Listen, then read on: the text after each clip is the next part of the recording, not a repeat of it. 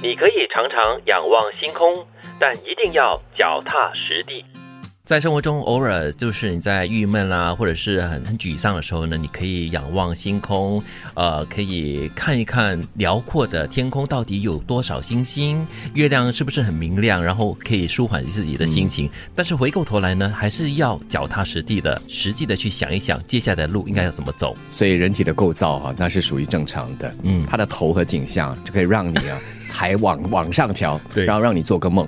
但是做梦的当然呢，你不要忘了，你的脚还是踩在实地上的，对也就是说要非常的务实。对你不要忘记低下头来看一看地面上的路到底有多崎岖，有多坎坷，你要小心的走路我。是觉得缺一不可了，我们要有梦想，偶尔发发白日梦是需要的。嗯对但是呢，也不可以一直都是这样子。但是你老是就是脚踏实地的话，你少了一个目标也不行。而且生活也缺乏了情绪吧？嗯，就好像那个鸵鸟，嗯，它不能羡慕那个大雁可以飞。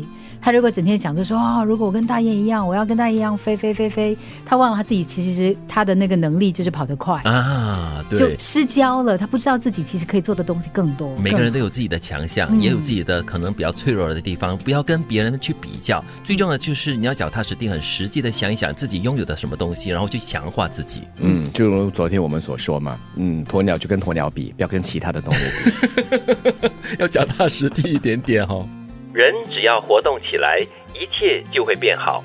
确实，就我记得我曾经有过一次，就是生了一场大病嗯嘛，然后就是在休养的过程当中呢，就是前面几天你知道，就是你觉得啊不行了，你就只能瘫在这里了，嗯然后慢慢慢慢恢复了之后，有一点能量了之后呢，你开始动起来，嗯它就好像是你如果不动呢，你的那个那个力量呢，永远是停在那样的一个水平，但是是你一开始动起来呢，它就会慢慢的有更多的力量。 就像是一滩死水，那你如果不抛掷任何一个小石头进去的话呢，就没有任何的涟漪了，对嗯，它就永远就是这样子，一潭完死全水不动。。嗯，有的时候你会发现，说在你的生命当中，你停滞在某一个点啊呢、有的时候就是你自己的方向没有转。比如说，你一直面向某一个目标，可是它已经是一个可能是绝境了。就好像现在我们一直在说，可能你你是某个专业的，你真的是很厉害的在那个专业，但是现在整个大环境改变了，那个专业已经不被这个市场需要了。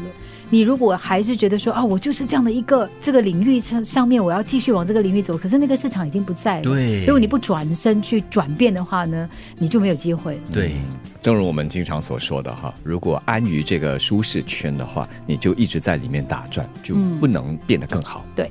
什么样的人活得最累？做一个好相处的老好人最累。 这句话，嗯，说的做一个好相处的老好人最累哈、因为你要面面俱圆，你要迎对。合别人，对，呀、然后你就可能偶尔会失去自己，或者是违背自己的良心，不能够说真话，嗯那就很累啊。做一个好人就好，不用再加一个老在老上。好人， 不要老啊， 他只是关键不想老。 是不 不意思，其实就是不需要每一次 每一件事情无时无刻都是为了别人，呃，让自己可能有时还真的是受委屈。哎，可是他的关键词是好相处嘞，嗯然后又是老好人，你可以是好相处的好人啊。嗯，好相处是不是被定义为说你可能没有自己的一些想法跟要求啊？别人想怎么样你就怎么着，嗯没有性然格后。对你，你可能就是给人家一种呃，时时刻刻你都要呃迎合别人的一个情嗯况。但是我自己身边有一些朋友呢，他总是会觉得说，其实没有什么好坚持的，嗯，OK 啊，OK 啊，就这样好啊。